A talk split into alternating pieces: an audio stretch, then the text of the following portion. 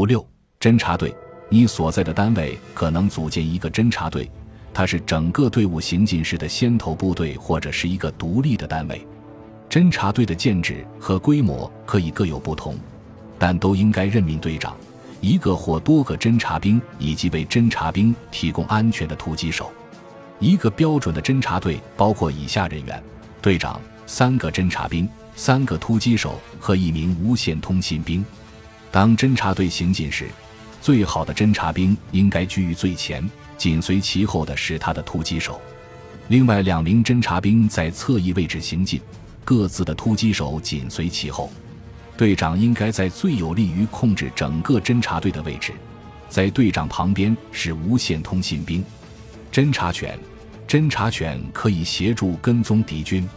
侦察犬受过专门的训练，由驯化兵管理。其优势在于它敏锐的嗅觉，可以根据气味追踪到敌军。在执行侦察任务时，可以要求侦察犬加入侦察队。侦察队找寻看得见的线索，侦察犬和驯化兵则紧随其后。当侦察队失去线索时，侦察犬便根据气味继续追踪。侦察犬的速度快于人类，并且可以在夜间跟踪敌军。为了更好地执行任务，驯化兵要教会侦察犬不能吠叫，也不能从队伍里擅自离开，还要学会避开诱饵和除臭剂。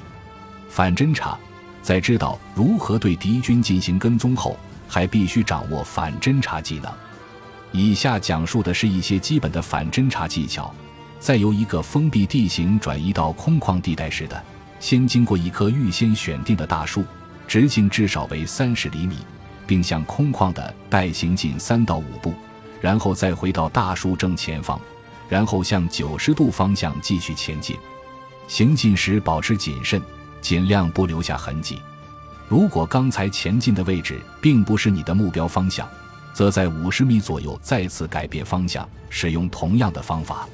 该方法的优点在于可以将敌军侦察兵引到不易进行侦察的空旷地带，并使其暴露。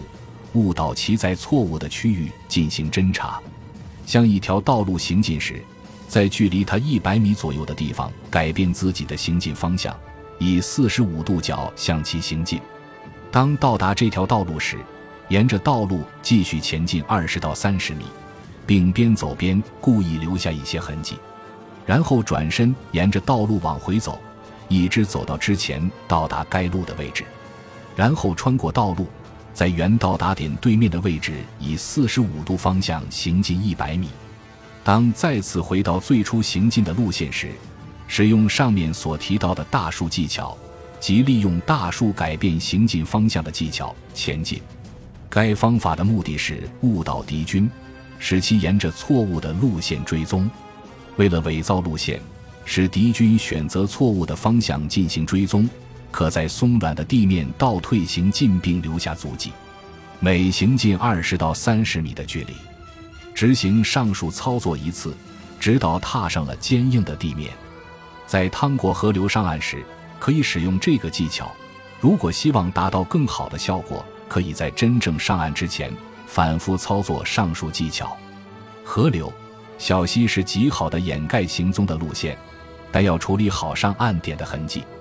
向一条河流行进时，在距离它一百米左右的地方改变自己的行进方向，以四十五度角继续向河流行进。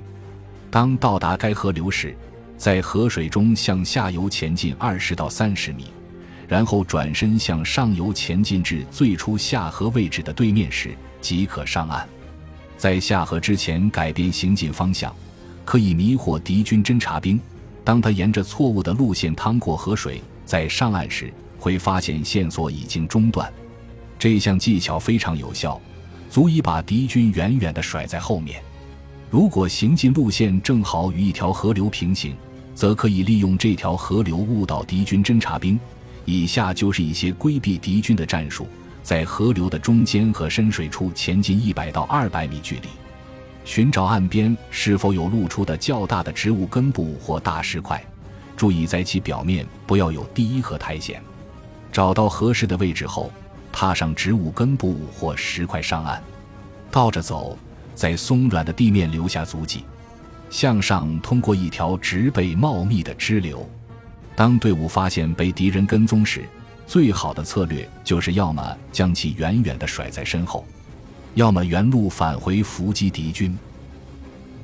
感谢您的收听，本集已经播讲完毕。喜欢请订阅专辑，关注主播主页，更多精彩内容等着你。